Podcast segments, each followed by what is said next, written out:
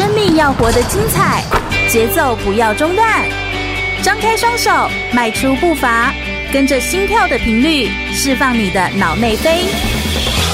我是全玉，每周日下午一点，空中全运会，运动零极限。全国广播 FM 一六空中全运会，我是全玉，每周日下午一点到三点，在空中给你轻松好玩的运动讯息，还有体育圈内的大小事情。Hello，大家好，又来到了空中全运会的节目现场，我是全玉。我们每个礼拜天的下午就是要来跟大家分享不一样的体育相关的讯息，同时也介绍一些优秀的运动员，以及他们都是有一些特殊的经历跟非常非常了不起的一些成绩的时候，我们就邀请他来到节目现场，跟大家做一些分享，也了解一下他到底是怎么达到、怎么做到的呢？而我们今天要邀请到的。这位选手其实非常的了不起，他才二十岁哦，二十岁的年纪其实就年纪轻轻就已经在呃一七年的时候，他其实就破了全中运的四度改写大会的记录，并且拿下三面的金牌。而在今年，他其实更是成绩非常的好，他在二零一九年的这个拿破里的世大运呢，拿下了台湾史上的第一面在在世大运得到的铜牌的奖项。同时，也在香港的公开赛上，两百公尺的混合式的决赛上面，以一分五十九秒四四的成绩拿下金牌，并且达标了奥运的 A 标的成绩。这是我们台湾史上第一个拿到奥运 A 标成绩的选手。让我们热烈掌声欢迎王星浩以及教练王耀伟教练！耶！嗨，各位听众好，我是奥运游泳选手王星浩。是星浩好。嗨，各位听众大家好，我是王耀伟，我目前服务在台中市的东山高中。是。是哎，其实非常感谢两位来到我们的节目现场来跟大家分享。哎，第一次进广播录音间，对，第一次哎，第一次录音看到这个环境的感觉如何？这样子还蛮舒服的哦，不是蛮冷的这样子，还蛮舒适的。其实我们都会把温度控制的很比较冷一点点，这样子，就等一下如果坐久了就会比较寒冷一点。哎，不过。第一次要录这么长的这个专访的节目，应该也都还是会有点小小紧张，对不对？嗯，蛮紧张的。不过这些问题都算是已经很常在问你了。哎，是什么时候开始练这个运动项目？游泳项目其实蛮久的，对不对？国小大概小三、小四开始比较正式在练习啊。哦，所以小三、小四练到现在，其实好像很多运动选手的这个游泳项目都是非常早期，其实就在锻炼了。嗯嗯，这也是爸爸本来就有意栽培你成为运动的选手嘛。爸爸，爸爸就是游泳教练。对，我是游泳教练。嗯、其实我们在训练的时候，当然不会以新号为主啊，嗯、因为我们是一个泳队。对，很多人的团队当中，就是会有一个固定的课程在做一个实施。对，那新号是在国小三、小四才正式开始接受比较正式的训练。嗯，那他在之前在小一的时候，其实他已经跟着泳队是在做一个。玩水的性质的方式做一个游泳这样子哦，所以玩水性质就是说他会有独立他的一区，这样给他玩，就是让他在旁边跟着玩水哦，就跟着玩玩看，滑滑看。所以从小其实算是不排斥，然后但就是都是会跟着去去做这样子。嗯，对，信号是这样子。对对对，嗯，所以就是也还喜欢，然后透过这一次的比赛，其实这次成绩就是非常的好，这是在你的预料之中的吗？嗯，其实那一天的话，并不是说就是。自己觉得很有机会打 A 标，或者是状态特好，对对对，这样子。那怎么突然间这样子神来一笔，把自己的心理调试的很好吧？所以是心理上面的状态，嗯，就觉得嗯应该可以这样，有办法就拼了哦，所以就拼拼看，然后就去试看看。哎呦，所以在心理调试上面其实还是是有有差的。不过我想说，你才二十岁，我以为说那个心理调试上比较是，我就想要，我就想要赢。我原本以为是这种的心理上的调试，因为每一个人状态不太一样，所以新浩的个性，爸爸来看的话，应该比较是一个比较温和的人吗？还是说他算是一个比较遇到那个大挑战的时候是要冲，或者是想要嗯越挫越勇型的，比较像那种类型。星浩他是一个比较会用脑筋去思考思考的人，嗯、因为他在训练会用脑筋去做，嗯，所以有时候他会懂得偷懒。但是也懂得去认真了。哎哎哎，星浩的玩笑的很尴尬。就他懂得什么时候是可以啊，就是休息一下这样啊。那什么时候就是要哎、欸、认真毛起来来练的话，就很认真。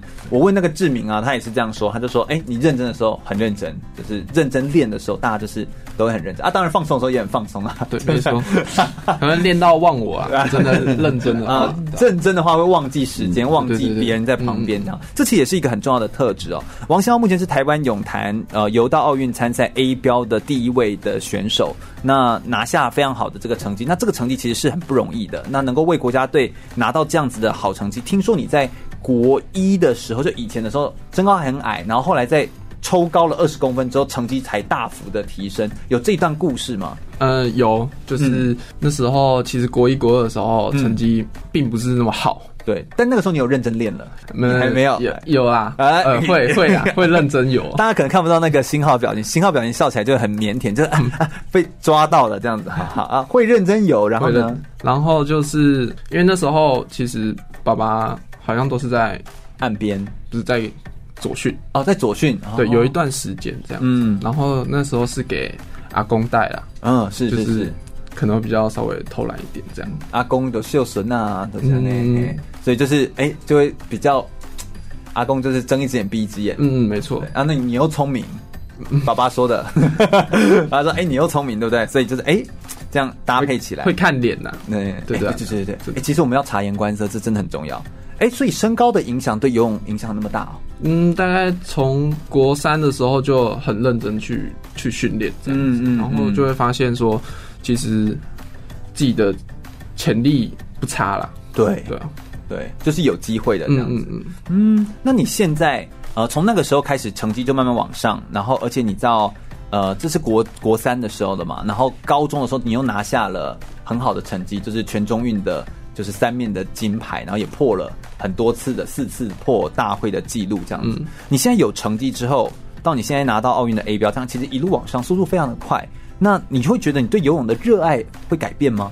嗯，应该会稍微比较喜欢一点哦，对啊，因为成绩就是离国际比较近，嗯，离国际水准比较近的话，就是会比较能去参与到国际比赛。不然，就是你没有那个机会出去的话，只是在国内比赛的话，就是。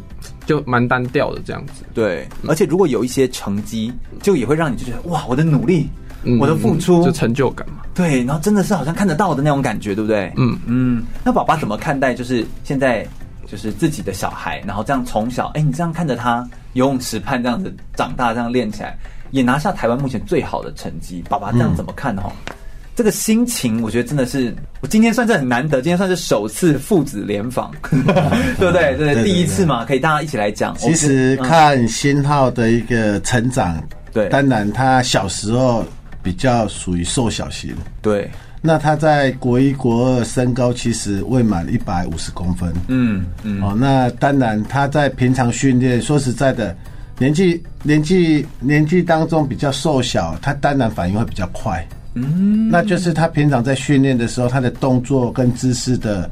那个扎实，扎实，做的比较好，嗯，所以他在国三的时候身高慢慢抽上来，然后一下子又改变了他整个一个成长当中，对，他的动作稳定度都比较好，嗯，哦，这也是说他在国中的时候，那时候拿到全中运的三面金牌，对，哎，大概就是这样子。对，国高中那段时期能够达到这么好的成绩，其实是因为他有很好的底子，对，嗯，就是基础他做的不错，嗯，那爸爸看他现在的成绩这样子呢？那因为他在高中高中那个阶段的时候，是本来他是蛙式的专长，嗯，但是他在平常的训练是四式，哦，那四式混合，对，四式混合，所以他也是这一次两百混合式的 A 标，对。那他在这个过程当中，就是说他因为他之前蛙式的基础也在打理他四式的最弱的那那一个环节，哦，所以他的四式有的很好，就是在这边，是，对，所以。在高中的毕业，然后到大学，所以他的那个专项的式混合式就已经很确定了。是等于说有有对症下药了，就有针对哪里比较弱的那一环有去调整。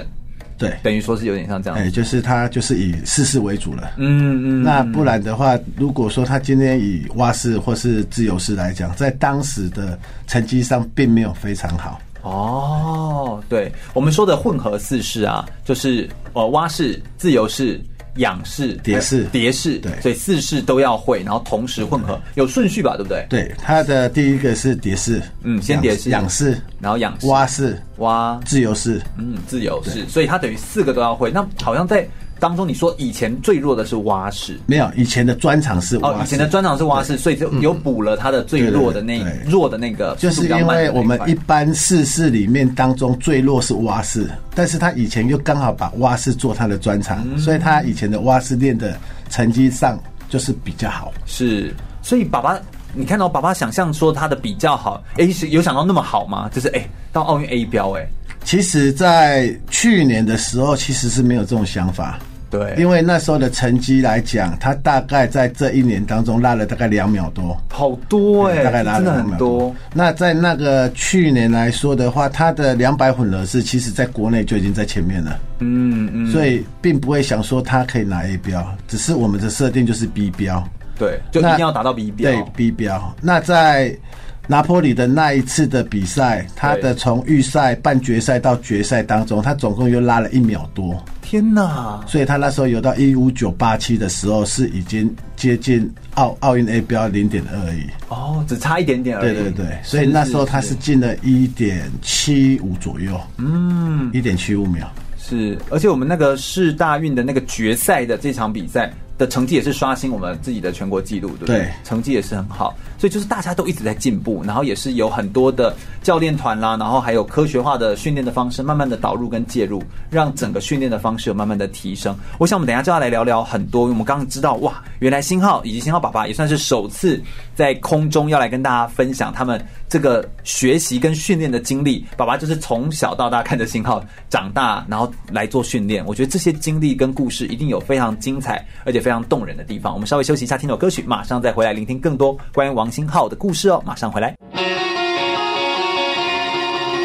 全国广播 FM 一零六点一，生活最 easy。我是台湾短跑金牌杨俊翰，您现在收听的是 FM 一零六全国广播全域主持的空中全运会。继续回到全国广播 FM 一零六空中全运会的节目现场，我是全玉。我们今天特别邀请到呢是台湾泳坛。第一位游到奥运参赛标准 A 标的选手，同时也是拿下今年拿坡里市大运首面的铜牌的成绩，成绩非常优秀的游泳选手，以及他的教练，让我们掌声欢迎王耀伟教练，还有王新浩选手，耶！嗨，各位听众，大家好，我是新浩的教练王耀伟，是。嗨，各位听众好，我是奥运游泳选手王新浩，是。哎、欸，这真的是首次新浩跟爸爸一起来到我们节目现场。来跟大家做一些分享，然后来聊聊他们的这个游泳的经历。我觉得这种父子之间的关系，这种亲情的关系，真的是非常重要。我觉得我要来问一个很重要的问题，因为爸爸既然是教练嘛，而且又从小看着他这样子，你知道长大，他有什么动作，他什么偷懒，你其实这样瞄一眼就知道了哈。就是对啊，没错啊，就完全就是知道这样。那我想要问一下，就是呃，星浩这样看起来，在短短的一年两年之间，那个幅度进步的幅度非常的大。那会不会是在哪些训练上面有一些的调整？有没有一些关键的改变是导致信号成绩那么好的原因呢？其实，在训练信号的时候，他因为他是四式，对，所以我可以从他任何一个式去做一个训练。对，那因为在训练的过程当中，他是以自由式为主，嗯，那他在自由式的进步幅度上提升上去，其实其他的。三个项目其实也跟着进步。嗯，为什么？为什么自由式提升，然后其他项目也会？因为自由式我们是最主要的一个项目。哦，那必须还要了解选手他喜爱的一个专项，专项就指蝶仰蛙。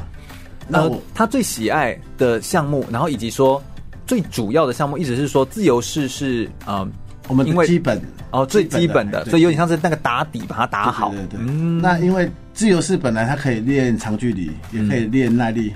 所以，我们身体的所有的体力上都是从自由式去做。哦，那专项的蝶仰蛙就是说，选手他会想要他自己喜欢的项目。对，那我们教练也会去看选手哪一个项目是最适合的，嗯，去帮他去做训练。哦，所以在这当中，所有的事当中，其实新浩他都会练。那在这一次拿坡里的这一次的比赛当中，今年的进步幅度，他大概是以蝶式。最为有兴趣。嗯，就是在这这一年当中，他的训练的专项大概都是用蝶式。哦，那蝶式本身也比较累。对，那确实啊，蝶式就就是最累的一个一个运一个。哎，那我有问题，为什么是为什么星浩？你现在你是对蝶式就是最有兴趣，还是什么？爸爸的意思是什么？嗯、因为以前都不会去练蝶式啊，就是我可能到高中高一高二的时候才开始去接触蝶式这样子，哦，然后就会比较有兴趣，因为那时候就一直进步啊，嗯，然后就会很想要去，所以主要是进步。你好像对你而言，那个外在的这个意义的提升，就那种。进步啦，有成绩啊，看得到的表现，这件事情对。你而言其实是蛮蛮具指标性的，对。不对？嗯，然后其实是在训练的时候啦，嗯、因为我我原本都是练自由式，那会感到倦怠，就都一样，因为然后就会，我觉得你是不是要描述一下，要不然听众也听不懂，就是说，哎，感到倦怠，因为你们是游多多，嗯、游多多的量，对不对？嗯、这样大家才知道，要不然游游个两百公尺，当然不会倦怠啊，对不对？你们都要游多多的量。呃，一个主项大概在两千左右，所以就是要游个两千的自由式，嗯，对，然后就每天都光听众光听到应该就倦怠，就 两千的自由式啊，每天都要这样游，对，对，每天。所以，但是你游的算是四式的项目，算也还算是变化多的了，对不对？嗯嗯。哦，相对于别人来说的话。对，就是我可以去要求说，我想要有蝶式这样。嗯，对所以这样整理起来，关键的改变就是在自由式上面的基础打得好，这是第一个。对，而且自由式也有下功夫去做，所以基础打好。再就是呃，蝶式这个项目是你原本成绩可能比较后面落后，说速度没那么快的项目，但是又把它练好，所以进步的幅度要升的比较多。所以这其实是两个很重要的关键。那当然，爸爸在刚刚上一段的节目当中也有说到说，蛙式是你以前修的主项，那蛙式一般人在四式当中会比较慢，你也刚好把它补齐。那这样还差什么式？仰式。那仰式怎么练？其实目前我们还在拼仰式。哦哦，我就想说，哎，还有一个没讲到啊，是什么？这样哦，现在在练仰式。因为现在他已经达 A 标，但是他的四式当中的仰式有比较弱一点。哦，那我们也希望把仰式再提升。仰式要怎么提升？仰式不是拿来放松的吗？嗯，我脑中的 自己也是这样，拿来放松，自己也是这样想，对不对？因为仰式在有的时候，如果说你把动作放松的话，它的速度降下来，所以降你后面的蛙式自由式会赶不上去。哦，因为它后面是蛙跟自由，对，然后自由就要冲线，对不对？所以那是很关键的，是，嗯，一定要在蛙式跟仰式补上去，对。那根本没得休息啊！比赛本来就没得 休息，啊 根本就是很很辛苦这样子。哎哦，那仰式要怎么练啊？教练现在有什么撇步吗？其实我们一直在观察新浩，他每次比完赛的时候，对他所做的动作，我们就会去提醒他，他的节奏上如何去让他连贯在一起。嗯、那不管连贯而已，要如何再把整个节奏拉快。哦，哎，目前就是这样。嗯，那可能动作越来越接近，很像水平的一条线，这样很像一条线过去这样的速度要哎，很水平的流畅的过去。因为仰视在有，如果你有间断的话，他的身体上可能没有办法完全浮在水面上，就会有一点会阻力就下蹲一下的动作。哦，那你就会很明显看到他的动作上不够流畅，嗯，身体就无法完全在水面上。不过这真的太专业了，光听到这里我就已经觉得啊。好难哦，我们都只能够这样飘在水面上而已，就是对这个来说难度很高。哎，不过听起来就是都是你们所谓的进步，都是进步的那个零点几秒，对不对？这样每一个都零点几秒，这样子累积起来其实就非常的多。对啊，没错啊，因为事实就是这样啊。是，所以我觉得这真的是每天泡在水中，我觉得这真的也还是很很挑战。你要一直不断的更新，不断的进步自己这样子。那对于新浩来说，你觉得每天泡在水里啊，挑战或者是有趣的地方在哪里？挑战的话，应该是。自己的情绪吧。哦，哎，你算是个有情绪的人吗？就是，嗯、呃，你看起来脾气好，就比较像温和的人。对对，人，对人还好。对水，你就这样拍水啊？嗯、就是对对自己啊。哦，你对自己比较凶。对对，就是会想想说，为什么达不到？啊、哦，就做不到。那安呢？这样对，然后就会往那个气往肚子吞。嗯嗯，就觉得 这样子。对，在有的时候就会很。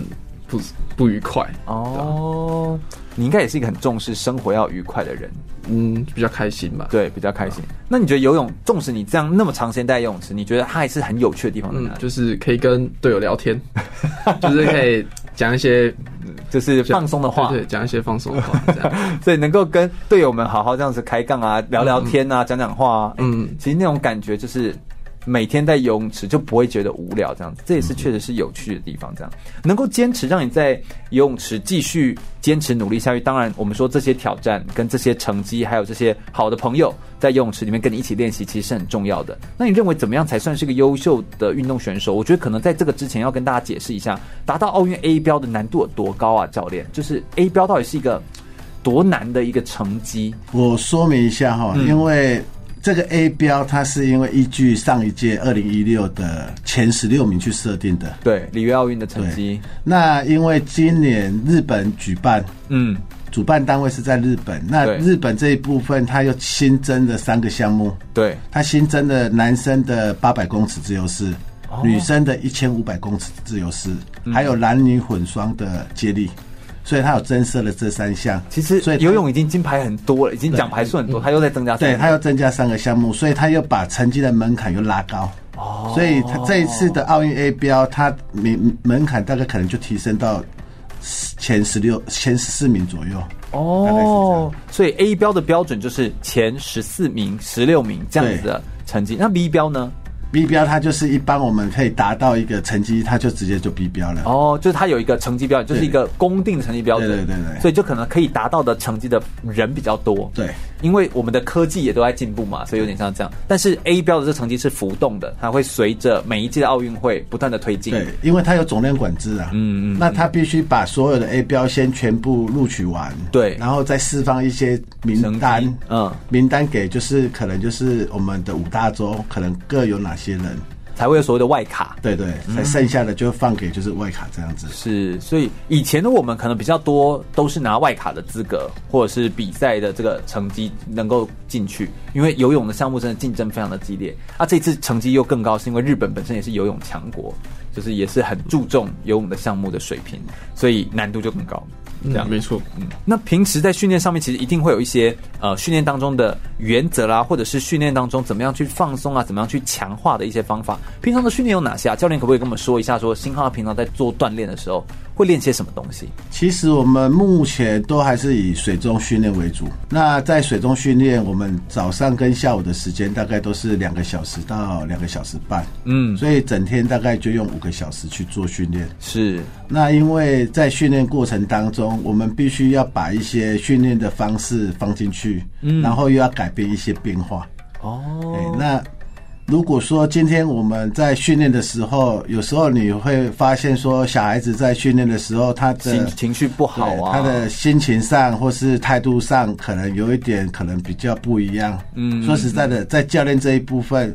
我会尽量把一些项目再缓和下去，而且还要稍微马上及时的调整，然后做一些变化。当然，我们今天没办法在广播当中讲一些很细的那种调整方案，嗯、因为这个比较不是 for 大众，这是比较 for 专业的选手。但是也让大家知道一下，其实选手的训练，他其实是要随时看、随时观察，然后随时调整。所以等于几乎都是像一对一的感觉了，对不对？像现在因为这样的话。因为新浩现在他是在国训队，对，那国训队我们现在就除了平常的训练以外，还是训练啊。那因为我们本身就分了好几组，你看新浩的表情。所以在这个训练的时候，说实在的，嗯，用选手在训练的过程是比较辛苦，真的，因为他面临就是那个池子而已。嗯，那他每天在那边来回泡在那里，对，来回有至少都要有一百趟、两百趟的方式这样子有。嗯，所以你在做一个训练的方式。说实在的，要让它变得有趣，说出来也真的蛮考验教练的。对，有时候我们也会想，我们也是以前是选手出身的，所以你说在这样子训练上，有时候我们觉得很无聊，或是觉得很痛苦，我们也真的有点有点心不忍呐、啊。嗯，再加上又是自己的小孩的话，我觉得这个应该怕被 Loki 哈。这就面临说我是教练也是家长啊，这真的是更是多重角色的，对啊，复合的这个角色，对，哎。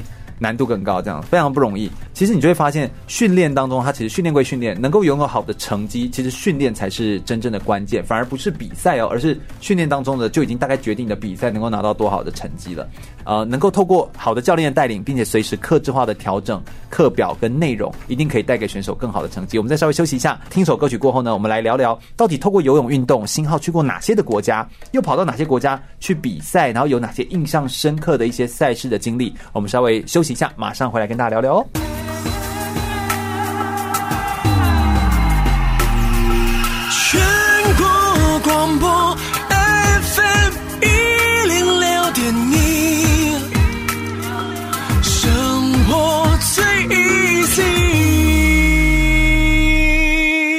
我是奥运体操选手李志凯，您现在收听的是 FM 一零六全国广播全域主持的空中全运会。全国广播 FM 一零六空中全运会的节目现场，我是全玉。我们今天特别访问到的呢是王星浩游泳队的选手，也是目前台湾第一位拿到奥运 A 标成绩的游泳选手。同时，他的教练王耀伟教练也是他的爸爸，也在我们的节目现场来跟我们分享很多的训练的方法、训练的技巧，以及他在当时怎么培育。新浩呢，从不会，然后从还没有兴趣，然后慢慢培养出兴趣，到现在变成台湾成绩最好的游泳选手，这一段的历程是怎么走走出来，然后怎么做到的这样子哦。呃，我们今天一定要特别来访谈一下，就是在游泳当中啊，我们有时候游泳在做训练的时候，游泳是一个很长距离，然后有时候可能又有点枯燥的一个。呃，就是长时间的一个运动项目啊，你手都在动啊，脑中到底在想什么？我可不可以问一下星浩好了？就是你在比赛或者是你在训练的时候，认真在比的时候，你的脑中在想些什么？我都在想说，就是有哪些动作要去注意。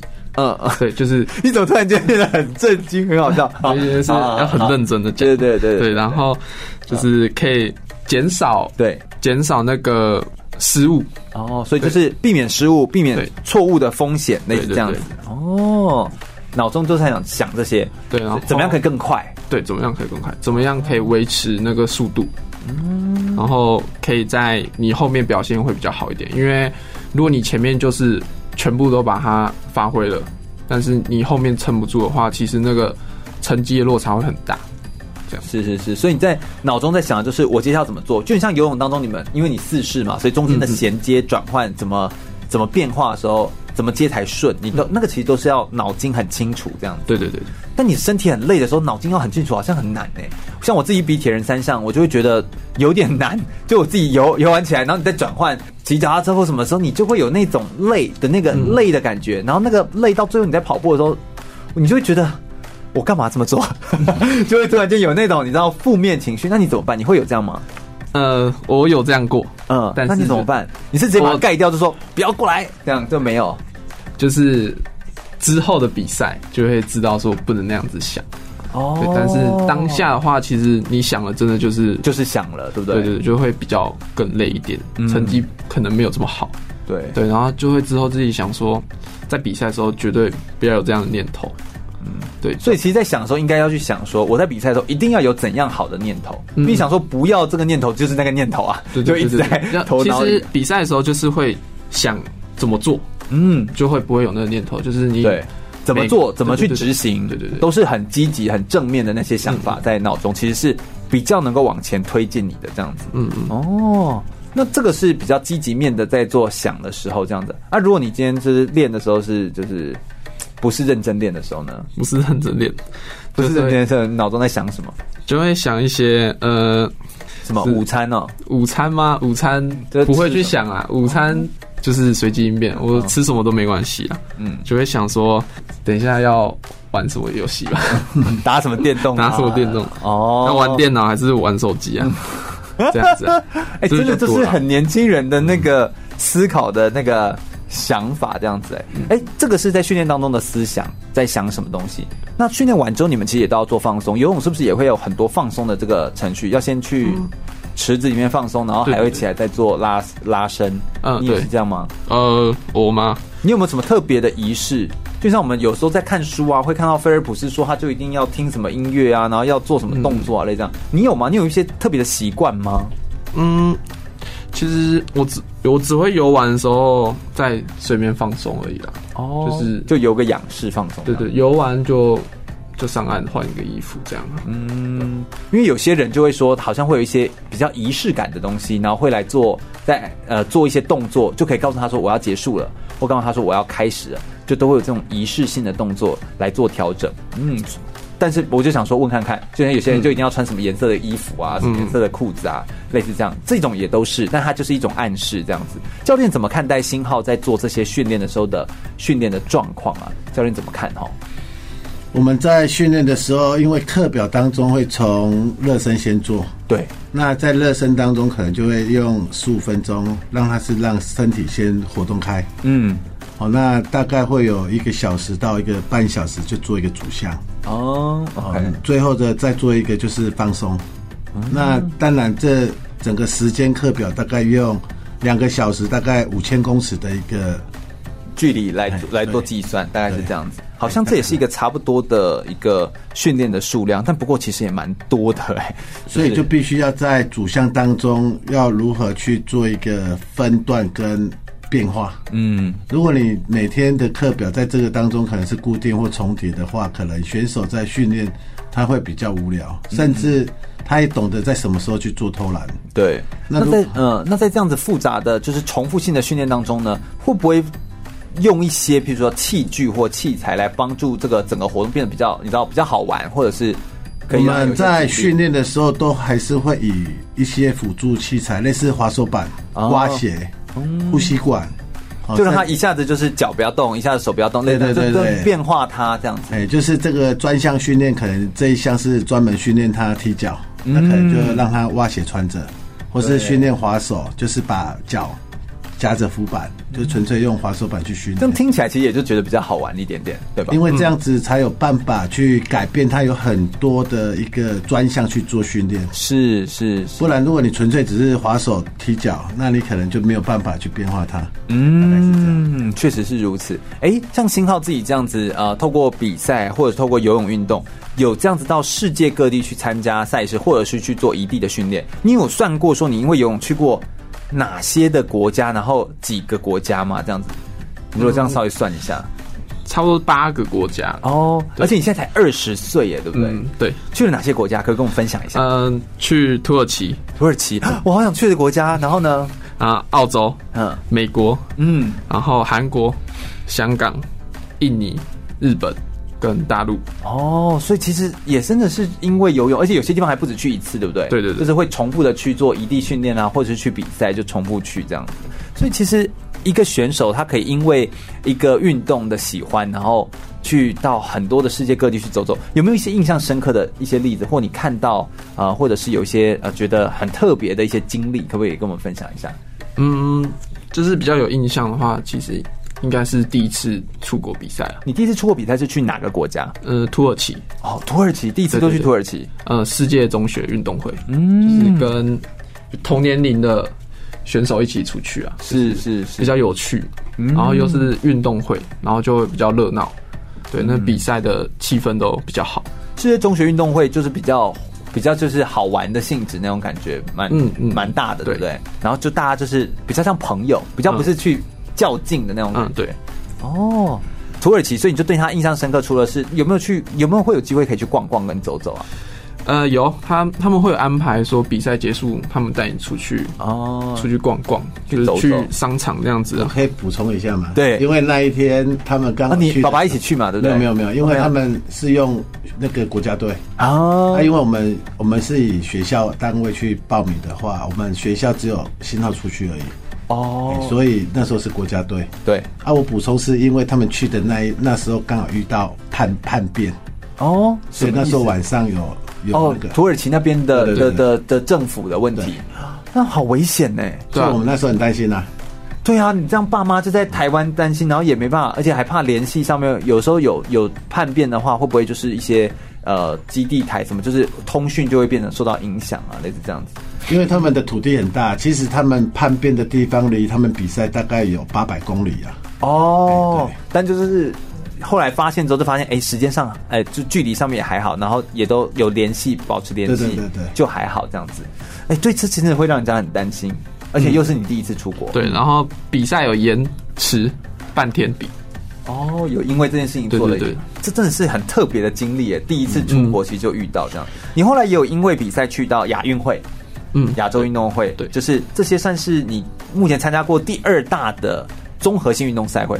明年奥运会就是第一大的综合性运动赛会嘛？哎，参加亚运会的经历是什么感觉？就是发现，在电视上看到的那些选手，嗯，就是以前在电视上看到一些国际比赛啊，看到那些选手就是在自己旁边哦，对啊。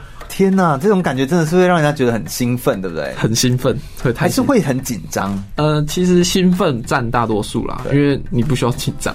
哦，你会变成一个小粉丝吗？嗯、呃，算是吧，就是终于可以亲眼见到这样子，亲眼见到自己心目中的偶像，类似这样的感觉。嗯，讲、嗯、到训练这件事情啊，我为什会问说，问星浩说哪些印象深刻？其实我也想问一下耀伟教练，就是问一下爸爸，就是其实，在星浩很之前的时候，现在都是国家队的补助嘛，对不对？对，很之前的时候，其实爸爸好像有说过是自费，对不对？自费，然后让星浩有机会去做一些训练，是因为也是跟你们家族刚好也都是游泳世家有关系吗？其实我们在培育一个选手，说实在的，不光只是家长的配合，嗯，其实说实在，开销这一部分也蛮大的，真的。那因为新浩他在国三开始有一点成绩，嗯，然后高一又开始成长的时候，而且他的整个动作事事来讲，我们是觉得还不错，嗯，稳定感。但是在国内来讲，大概都是排前三名左右。那为了要再让他有办法去成长。所以，我们得都利用在暑假的时候，让他出国去做一下做异地训练。是是。那在新号高一的时候，我们就是安排到他大姑姑那边。哦，他大姑姑在，他大姑姑在亚利桑那州。哦，在那，因为他大姑姑也是一九。一九八八汉城的奥运选手哦，所以他对这一部分的一个训练安排，其实在那边他都有一些管道。难怪难怪，所以我们就让大姑姑去帮新浩安排一些在那一边的做一个训练，所以他就暑假两个月都在那边。是，那当然，嗯，这部分的费用当然都是我们自己要去，对，要自付。然后学校或是或是那个。目前就是学校也会给我们一些费用啊，就是教育局这一部分。对对对对对。不过就是呃，学习上面可能就变成要请假，或者是就是，哎、欸，你会不会因为这样一直比赛，然后就变成一直请假？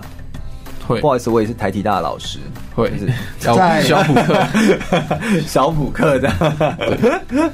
也是认真啦，对吧？就是还是会要来，我们的课还是要把要补，还是要把它补掉。对啊，当然就是该学的东西还是要学，就是不会因为运动而荒废了这一块。对，但不过前面的这个前期投资，其实爸爸妈妈花的心思其实很多，就是为了可以让星浩真的可以受完整的训练，然后姑姑的帮忙，在美国的帮忙，其实也是非常的大，这样子哦。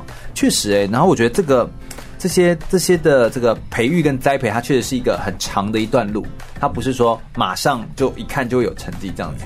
那确实这样看起来，好像去美国对星浩来说算是蛮适应的，对不对？或者是美国的训练方法，星浩很能够呃转化，是这样子说吗？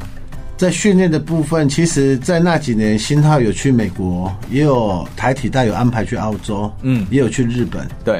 其实他在训练的过程当中，前半段都是在做一个适应。嗯，那新道他的适应算不错。对，因为他很明显，只要去的时候，他都会喊累。但是大概两周，他大概就适应了。嗯，那在这两周的当中，他可以从整个队伍当中，他可能排在第二位、第三位的出发，到了两三周，他就可以排到第一位。哦，就是表示说他在训练的时候他是认真的，嗯，而且他有一个冲劲，所以他在训练的时候够拼，慢慢会游到第一位当排头。对，哦，这是我们可以看得出来的。对，就是从行为表现上面很明显可以看出来的的状态。而且他在呃，他去的也都是美国、澳洲、日本，都是已经很顶尖的游泳的训练的地方，然后去做学习跟锻炼。我相信这些的成长养分，在年纪小小的他可以呢得到这些资源。来做补，就是帮助他变得更强壮。我觉得这其实是一个非常好的一个契机啊，非常好的机会。也难怪会有那么好的成绩。所以任何的成绩都绝对不是图来的，或突然说，哎呦，这个天呃，突然间冒出来这样成绩很好，这其实都是累积跟逐步安排下来的结果。所以其实都是这样子来的。所有的东西没有不劳而获的嘛，都是要花时间花心力的，真的是非常不简单。我们再稍微休息一下，等一下再聊聊有没有一些呃，在出国比赛的时候有一些很好的好朋友们呢？你们有一些在国外的一些互动的经验，或者说在比赛或者是在你的人生这段经历当中，虽然只有二十岁的这个年纪，但是有没有发生过一些你觉得很挫折，或者是对你而言觉得很困难的挑战？而当时你又是怎么克服的呢？我们稍微休息一下，听个新闻过后，我们再来聆听更多关于王星浩选手的故事哦。马上回来。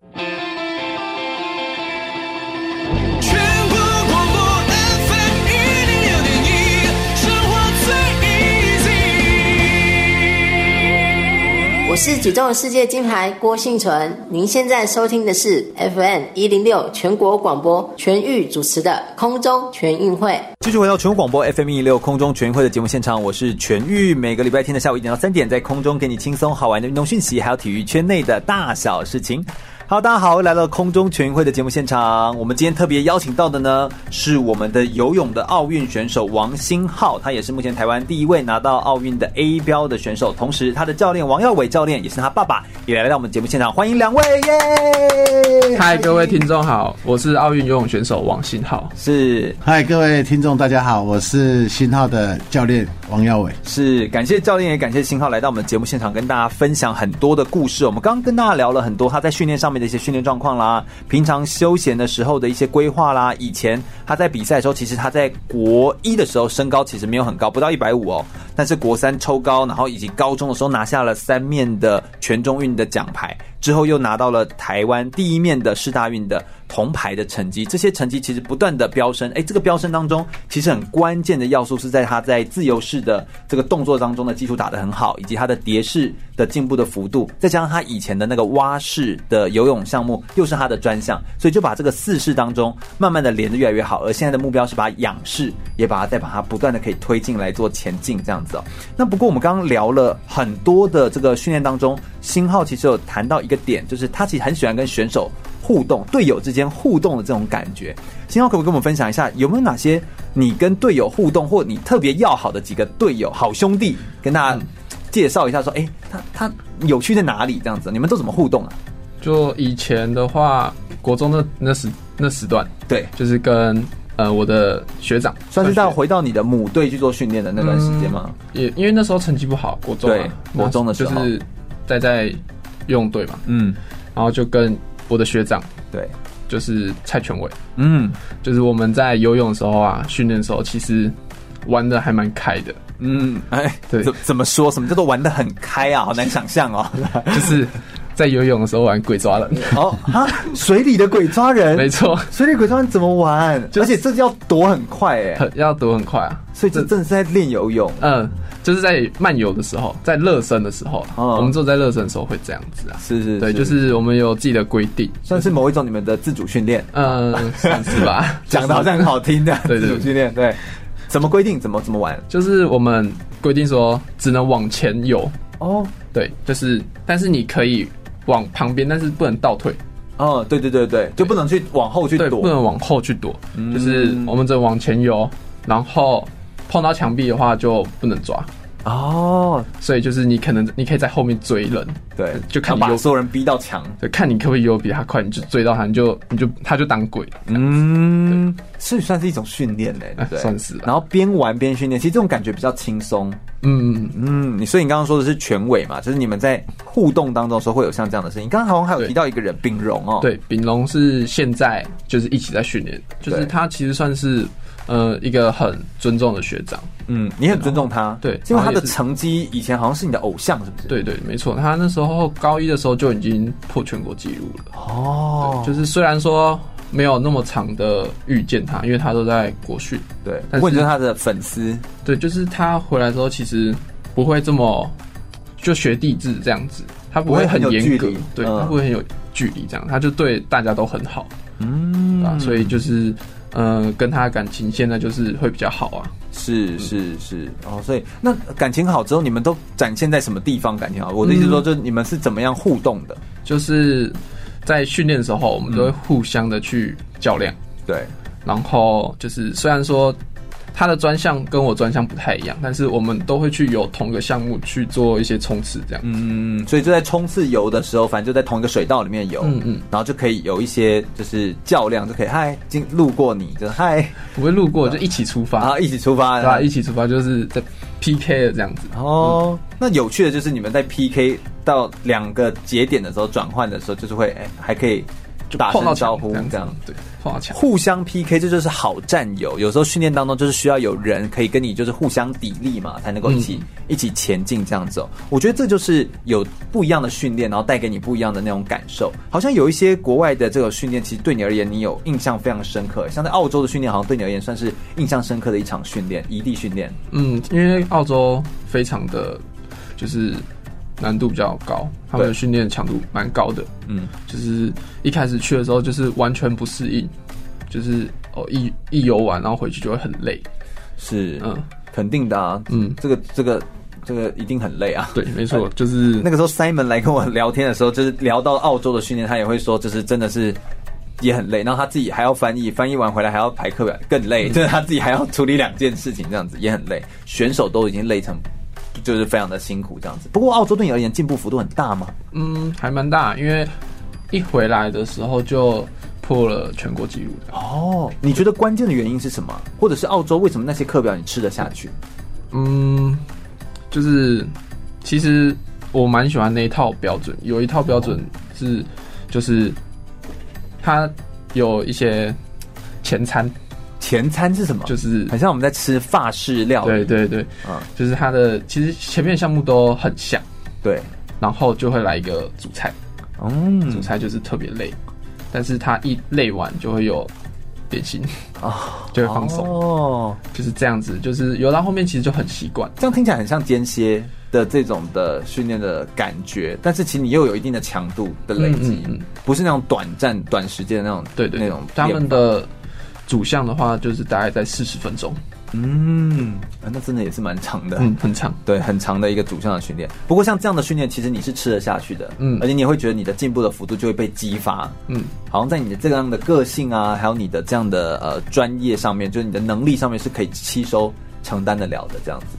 这其实也是一个很不错的呃训练的方式。不过说到训练方式的不同，就要请教一下教练了，就是请教一下耀伟教练，在国内外的游泳选手的训练方式，教练自己在台湾也是就是看着这个星浩这样子训练练长大，然后你又带着他到国外，像到呃美国姑姑啊，或者说是澳洲这几次的这些的训练，你这样看，诶，你觉得国内外这样训练有哪些很不一样的差异，或者是觉得很差别很大的地方，可不可以跟我们分享一下？其实我们国内的训练方式可能会比较固定，就是都在水中训练。对，那国外的部分，其实我在日本看到的训练方式，或是美国的训练方式，或澳洲，其实他们都不一样。嗯，我比如三个都不一样。对，其实每个地方其实都不一样，但三个都好，对不对？那三个地方其实我们应该就是说去找他们的好处，甚至就是对我们比较有利的方式去做训练。比如像我们这一次在。十月份的时候有去入屋体大去做一个检测，对。那在这个检测当中，我们可以发现到，第一个，本身日本的一个训练的态度是很积极，嗯，他们对教练是很尊重的，所以他们在训练前的热身，甚至他们要集合的时间，他们都会提早到。哦，在训练的过程当中，其实他们从路上的训练跟体能的训练，还有到水里的训练的话，其实他们时间是很长。那我们国内的这一部分，可能这上面的这个陆训就会比较比较短，对，比较少，甚至甚至就是没有。哦，那我们在水中的时间也蛮长的。其实选水中时间都差不多。哦，那在训练的时间上就拉长。那我们国内在这一部分就只有水中会比较重视。嗯，那可能上在体能的一个推进。也可能会影响水中的一个训练啊。嗯，哎，教练，我问题，那他们为什么要陆上做那些训练？陆，那你们是在游在水中，哎，陆上训练对水中有帮助吗？其实非常有帮助，因为我们在水里面怎么做训练，它的一个弧度上，并没有办法在水在路上做一个体能上的一个提升。对，提升。哦，像说路上做体能，对，像新浩他这一次去那个陆屋体大的时候，他在路上所做的体能当中。在下水的时候，他会呈现比较疲劳。嗯，那在疲劳的时候，他的训练的的方式就会比较衰退。嗯，那如果他在这个路上体能可以慢慢去维持到下水，他还有保有这个体力的话，那他自然又提升了。嗯，所以就会变成你会很自然的去看到，就是说，如果在路上的体能，他有办法去把这个东西做好，嗯，水中又做好。那以后比赛一定会再拉上，因为你像在路上练体能，然后水中好像是练技术的那种感觉，对，就是把这两边分开练。但是你如果能够顾得到，代表你能够衔接的过去，在你疲累的时候，可能你还是可以把这些动作游得晚，或者是可以把动作做的不会错误这样子。因为我们训练在水里面，主要就是要做一些耐力、肌耐力的一个训练。那有一些体力上，说实在，你在水里面的一个训练。并没有办法很快速的去达成。是，是。那如果你在路上做一些核心，甚至做一些路上的一些重训。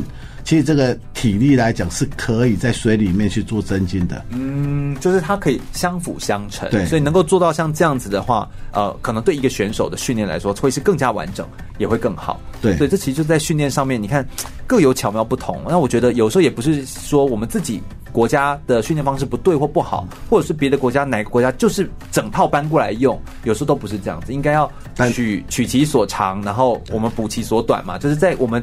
运用当中怎么样去找到一些合适我们甚至合适选手的？对，就是克制化调整，就是对我们本身比较有利的方式去做，这样子会对选手会比较好。是我相信，呃，就是所有的训练当中，其实都是希望可以把选手带带得更好，也让台湾的呃选手的成绩可以越来越好。其实我觉得这次的成绩，我们过去的成绩一直都是路上有好的成绩，在奥运呢，就是会路上有好的成绩，然后呃陆海空嘛，就是可能。就是空，我们就有时候就说体操最近成绩也非常的好，但现在终于哎游泳项目也有就是拿到奥运的 A 标的成绩，这真的是让我们呃国人也都觉得非常的惊喜，也非常的开心的一件事情。我们再稍微休息一下，等一下来回到空中节全运会的节目现场的时候，我们来聊聊有没有在新浩的呃人生的历程当中呢，在比赛的过程当中有没有经历过哪些很大的挫折的状况？在遇到挫折的时候，他又是怎么样来激励跟鼓励他自己的呢？重新让自己可以从呃挫折当中再重新站起来的方法有哪些呢？我们稍微休息一下，听首歌曲过后马上再回来哟。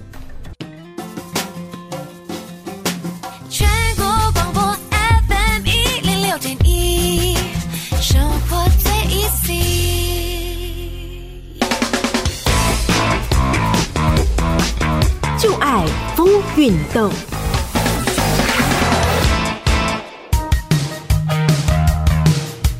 台湾是一个海岛国家，与海的关系密不可分，但台湾民众却总是与水保持着距离，既好奇又惧怕，时而传出戏水失事的新闻，更加深了台湾民众对水的恐惧感。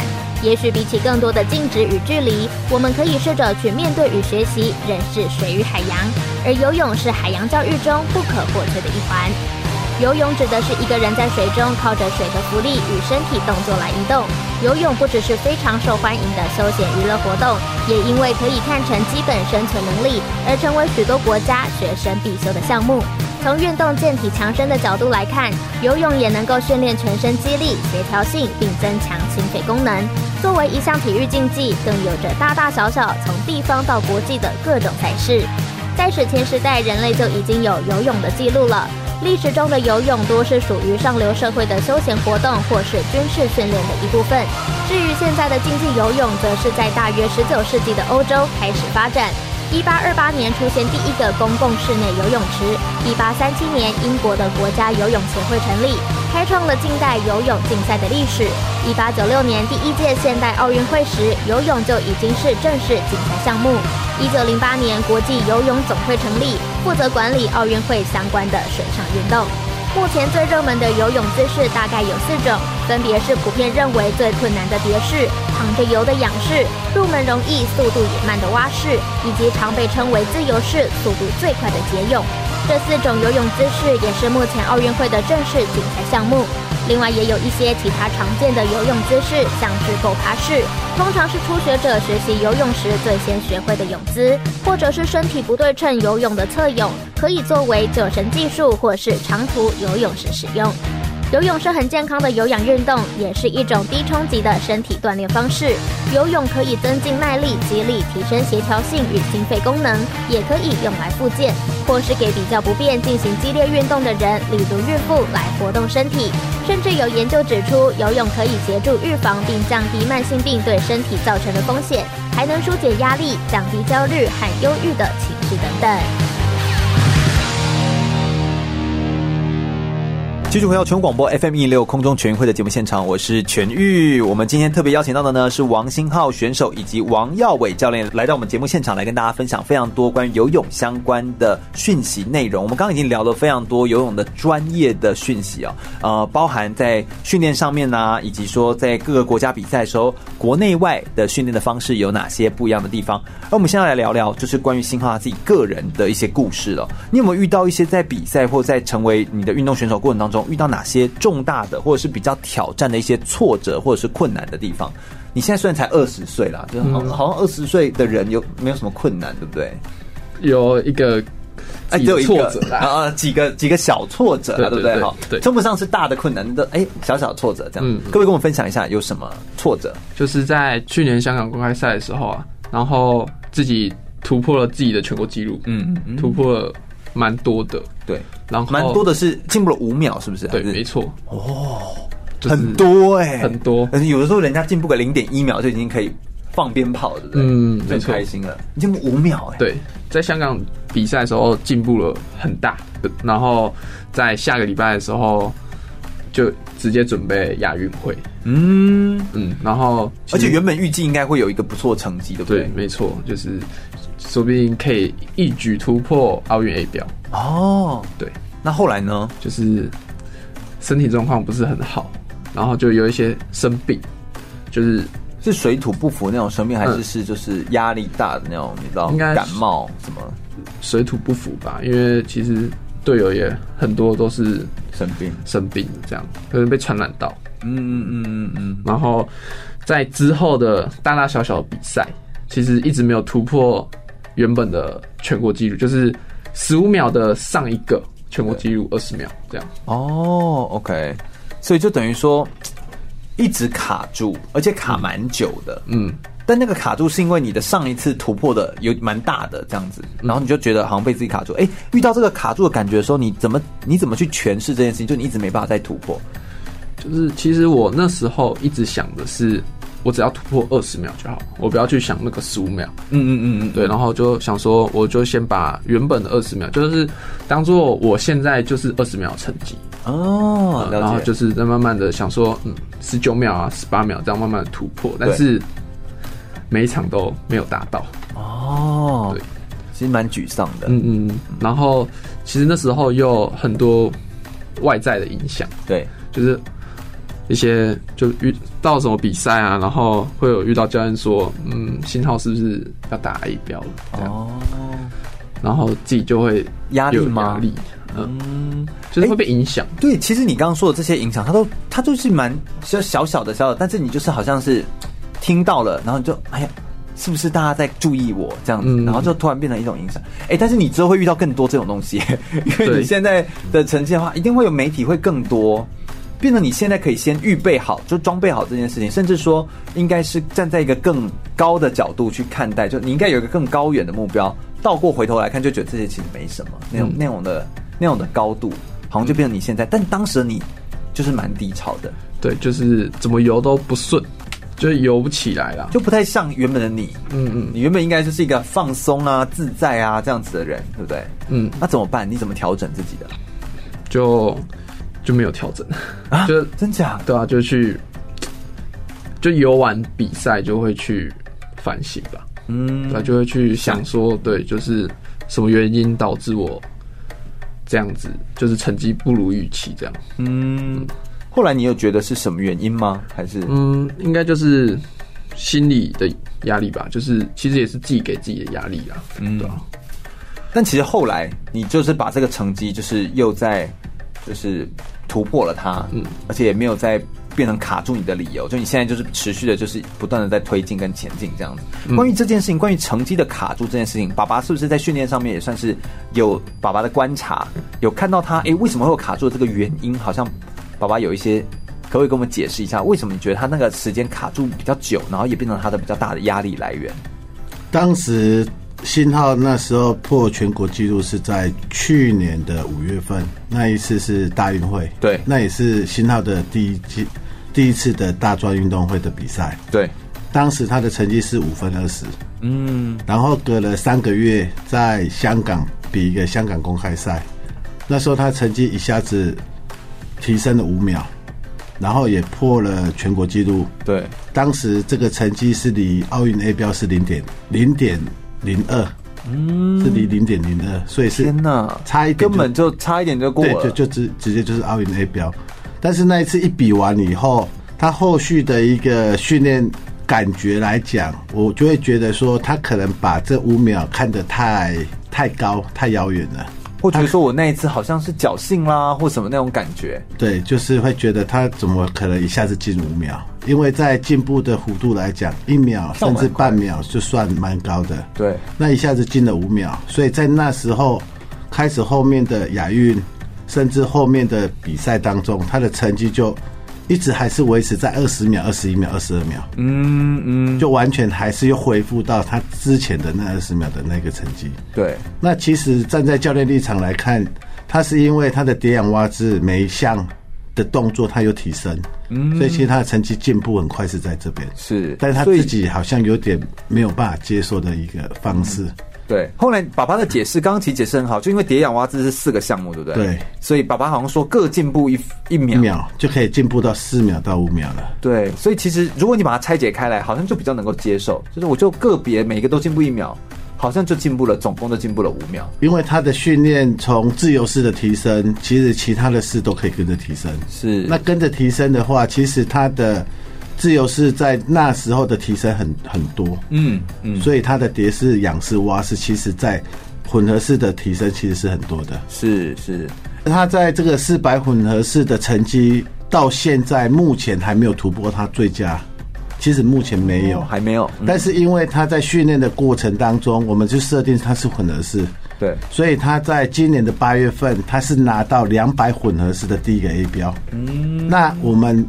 明天我们要飞去美国比赛，对，所以我们就是以四百的混合式的 A 标拿到第二个。哦，那在嘿，那这个那个是目标，对，那个是第二个目标，让王新浩他在明年的奥运会可以拿两个 A 标的项目出去比赛，是这样子。嗯，大概明白的意思。所以其实是有计划性的，然后我们怎么样去找到一个最适合他突破的那个点。然后去一一达成。那如果能够更好，我们再往前推进。对，没错，比较像是这样的思考方式。嗯，那其实我觉得这个思考逻辑其实也是非常的符合啊。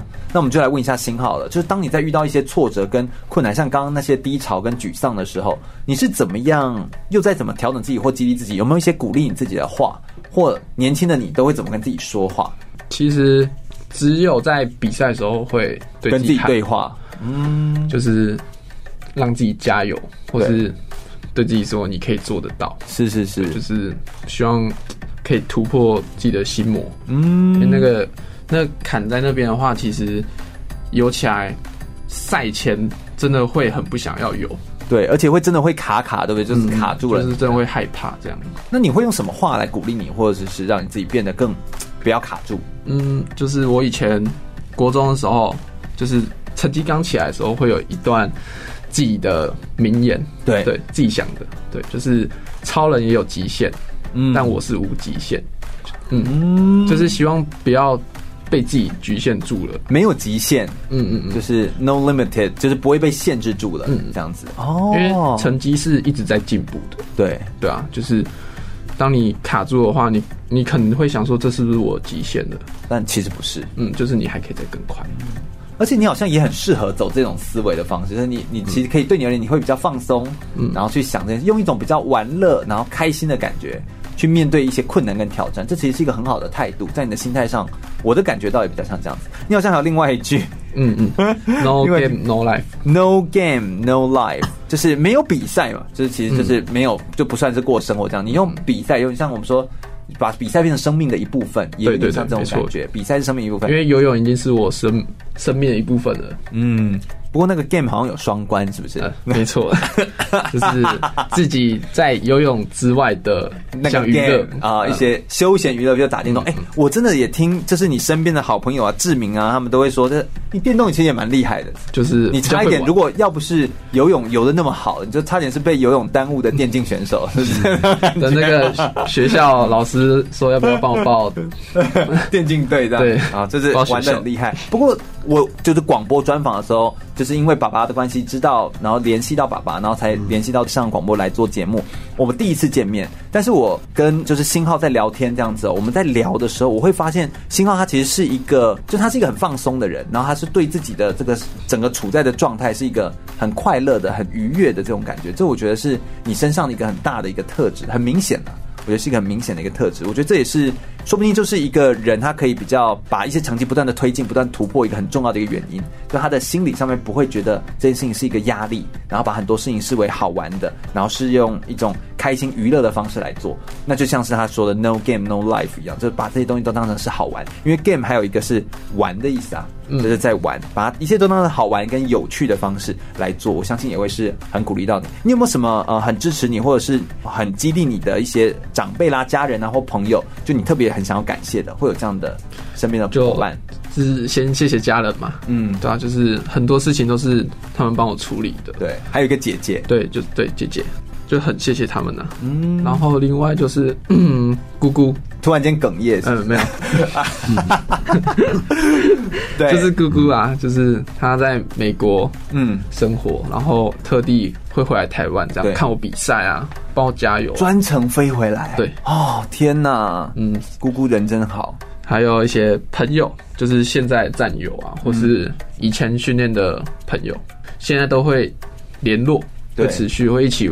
聊天啦，聊天，那也不是，也不是说就是正常的聊天，就是在玩游戏的时候啊，真的。是闲聊啦。然后，对对，反正这种连接其实对你而言就是都是很好的连接，很感谢他们对你的帮忙。对，我想我们等下最后一节的内容呢，我们也是要来跟大家聊聊，就是呃，星浩他自己个人的生命历程当中，一定有一些他自己未来的目标，他对于未来更高远的目标，有没有哪些他想要挑战的东西是什么呢？明年要去到的是东京奥运，也是他的人生第一次最大型的综综合性的运动赛会，那东京奥运会的门票到手，那他对目前为止东京奥运会的规划又是哪些呢？我们稍微休息一下，听首歌曲过后马上再回来哟。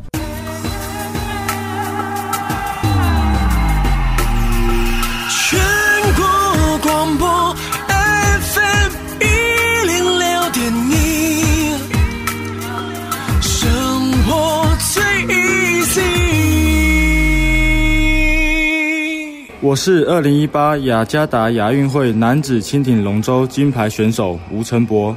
您现在收听的是 FM 一零六全国广播，由全玉主持的空中全运会。继续回到全广播 FM 一零六空中全运会的节目现场，我是全玉。我们今天特别邀请到的呢是王星浩以及教练王耀伟教练来到我们节目现场，跟大家分享非常多在游泳赛事上面相关的讯息内容。我们最后一节的节目内容要来跟大家分享到的呢，就是拿到了二零二零年东京奥运门票台湾的选手 A 标的选手，其实就是星浩。所以他确定明年有机会去比，就是东京奥运的游泳的运动项目。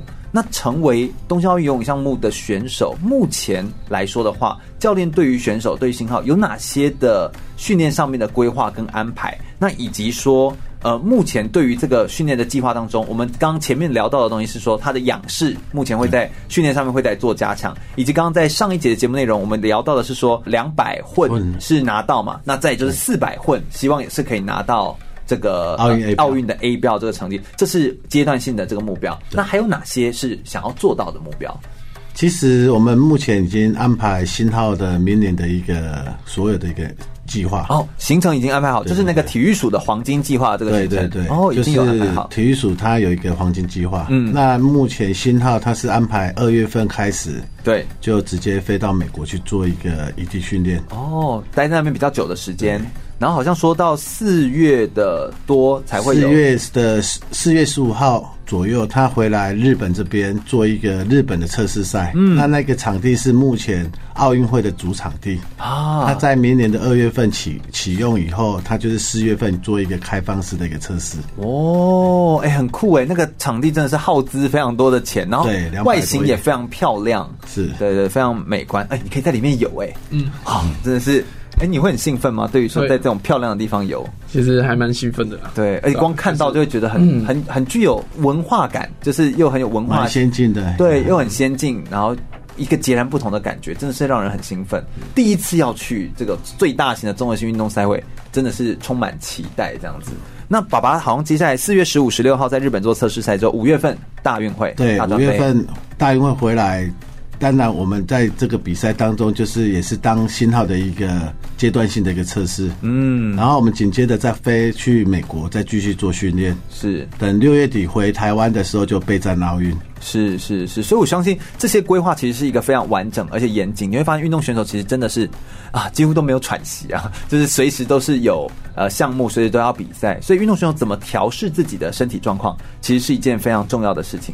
好，然后你自己目前有没有什么特别想要挑战的目标啊？星号，就是你目前有没有在比赛上面特别想要挑战的选手？比如哪位选手是你的偶像啊？就是你觉得哎。诶他其实很不错，很值得把它突破，或者是你有没有自己认为想要挑战的目标，或者是什么？嗯，就是我觉得游泳就是跟自己比啊，嗯，对。然后我比较想要去达到的目标其实是名次，对，就是可以成为台湾游泳历史上第一个进奥运决赛的。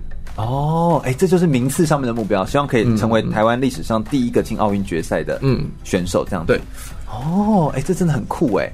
怎么突然这样让我想到那个脑中的画面，就是那个之前新加坡小将打败菲尔普斯的那个画面，就是突然间有这种亚洲面孔在决赛那种感觉，就很像这种画面的感觉，而且他也是好年轻，好年轻，就像你这样子的年纪那种，差不多。对，所以我觉得这都是非常有机会。就像你说的，就是超人也有极限，但是你就没有极限，好，就没有极限，无极限或不信极限这件事情。哎，这真的是一个很值得挑战的一件事情。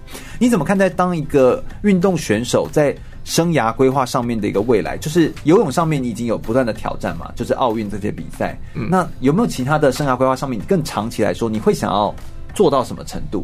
因为如果我们用比赛来看，就是四年有一个奥运，中间还有间隔有亚运，然后中间再有每一个的大运会，就是其实你都在比赛。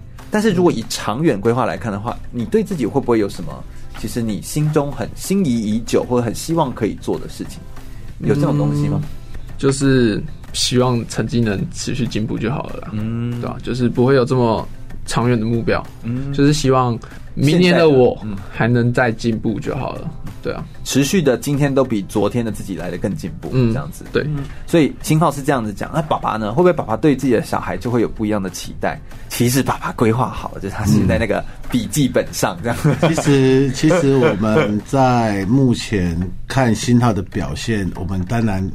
不光不光只是说明年的奥运会啊，嗯嗯，其实奥运会的隔一年，它会有一个那个四大运，对，那二零二一的四大运，它是在成都，嗯，所以其实他这一次在拿破里拿到这个前三名，我们也当然尽量说，在往后的四大运有没有机会拿金牌，是能够再往前推进。对，那其实这一次的奥运会比完，其实马上又有一个亚培的一个。培训开始，好紧密。其实，在四年后的亚运，新道是不是有办法在亚运当中也多拿到另外一个奖牌？嗯嗯嗯，这就是他的突破。是，也是一个呃，不断的有自我的检视。那就像他说的，只要我让今天的自己比昨天自己更更好，然后不断有在进步，其实都是一件非常好的事情。那我相信，从就是那个没有成绩一直到有成绩，其实陪伴你最多的就是你的家人了。我来问一下，好了，就问一下新号，就是，哎、欸，你觉得你的教练，然后又是你的爸爸这件事情，就是，哎、欸，既是亲人，但又是教练，教练需要对你严格吗？但他又是爸爸，你又可以跟他，就是你觉得你们的关系上面比较像是什么样的那种感觉？你们怎么互动啊？就训练的时候嘛，就是会比较比较严谨，对，会比较严谨，就是会被盯的感觉。反而因为是我的小孩子盯得更凶，呃，我自己会觉得，因为。爸爸在看，这样哦，对啊，然后，然后，因为是身为教练的小孩，对，就是在别人的眼中，就是不能这么怠慢，嗯，对吧？然后在训练的时候就会比较认真一点，嗯嗯，这样的身份的角色对你而言，你觉得是其实是一个推力吗？就是是帮助你更好吗？还是其实比较成绩上就是更好啦，嗯，但是。就是你心理上来讲，其实也不会说不好。就是你，你也，我是不会想这么多啦。嗯，就是我就是有好，然后认真的去训练这样子。那当然，我们说心里没有压力，这也是不太可能啦。嗯、就是当然，就是自己的家人就在这边，然后又是教练，说面子也是要给一下自己的爸爸，对不对？就是表现好，这也是一个需要的这样。但爸爸怎么看这？哎，但但是在家里就不会啊。哦，对，当然当然的，在家里的那个互动，我刚刚这样子看聊起来，就觉得你们其实蛮蛮轻松的，而且爸爸也蛮可以跟就是小孩子聊，然后。就我觉得你也不会说在爸爸面前讲这些东西会很紧张，嗯，就有些人如果父子之间比较没有在讲话的话，其实是会比较僵硬的，哦，所以我觉得这个每一个家庭环境也都不太一样。这样，爸爸怎么看待就是自己的小孩在游泳池又要叫他这样子改一操啊呢？然后或是改点干啊呢？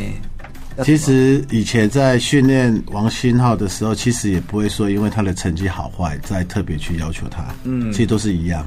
对，哦，那当然，等到他成绩比较好的时候，我会开始比较让他注注重了一些可能姿势上的动作，还有训练的态度。对，对其实，在游泳池的场地，我不会特别的去跟他这样子讲，因为这种东西有时候你在这个时候去责备他还是怎么样，嗯、可能对他来讲会有一点点的不高兴。对，所以有时候会回到家里。我会跟他讲一些，就是有关于说，在训练上你是应该更认真一点，或是态度要更积极一点。嗯，那说实在的，其实，在训练的时候，我不会特意的去跟任何一个选手去讲他的不好啊。当然，当然，因为本身训练就是很辛苦。那你当教练的话，你就要让选手成绩更好。实际上，如果有办法让他用。快乐的方式去做训练，对他用对比他用痛苦的训练是嗯比较好的，而且这样子会影响到他的情绪，说不定还会就是动作做不好还受伤或怎么样。当然当然会受到一些影响，这样其实就不好。那新浩是应该说他现在成绩也比较好，而且他的成绩也站在比较上面，所以其实现在我的我的扮演的角色其实都尽量用协助的方式，嗯，就是如果说他的需求的东西是正确的。对，其实我都会帮他去做。哦，那如果说真的有一些问题，我就会直接去跟他讲一些，就是说这样子做是不是应该要去如何去做一个修正或调整？大概目前的我的角色是这样子。所以这样听起来其实算是蛮有沟通的，就是呃，他需要什么，然后就可以跟他讨论一下，因为他毕竟现在有成绩，问问他的想法，让他可以有一些沟通的空间。这好像也是现在可以做的事情。这也是其实对新浩来说，应该也会是另外一种。不同层次的成长，我想今天其实，在广播当中，我们聊了非常多不同的面向，然后以及从训练上面，从他的跟队友之间互动上面，从自己个人对于面对奥运会的准备上面，然后还有生涯规划的不同的面向，其实都方方面面都跟大家做了很多层次上面的分享，也非常感谢星浩，也非常感谢爸爸来到我们的节目现场跟大家分享。空中全会是一档专门在空中来播送关于体育跟教育相关的体育类的广播节目。那我们在空中的每个礼拜天的下午一点到三点，我们其实是跟大家介绍一个专业的运动选手，他的生命的故事或他的历程。有的时候我们会介绍一些比较独特的冬季运动啦，或者是世界运动会的运动项目。这些不同的项目其实都在我们生活当中有非常多有趣跟可以学习的地方。如果你对于空中全运会的节目内容有兴趣的话，欢迎可以上脸书来搜寻“空中全运会”，注意“全”是一个草在一个安全的“全”哦。空中全运会，我们每周日的下午一点到三点就在空中等你喽，拜拜，拜拜，拜拜。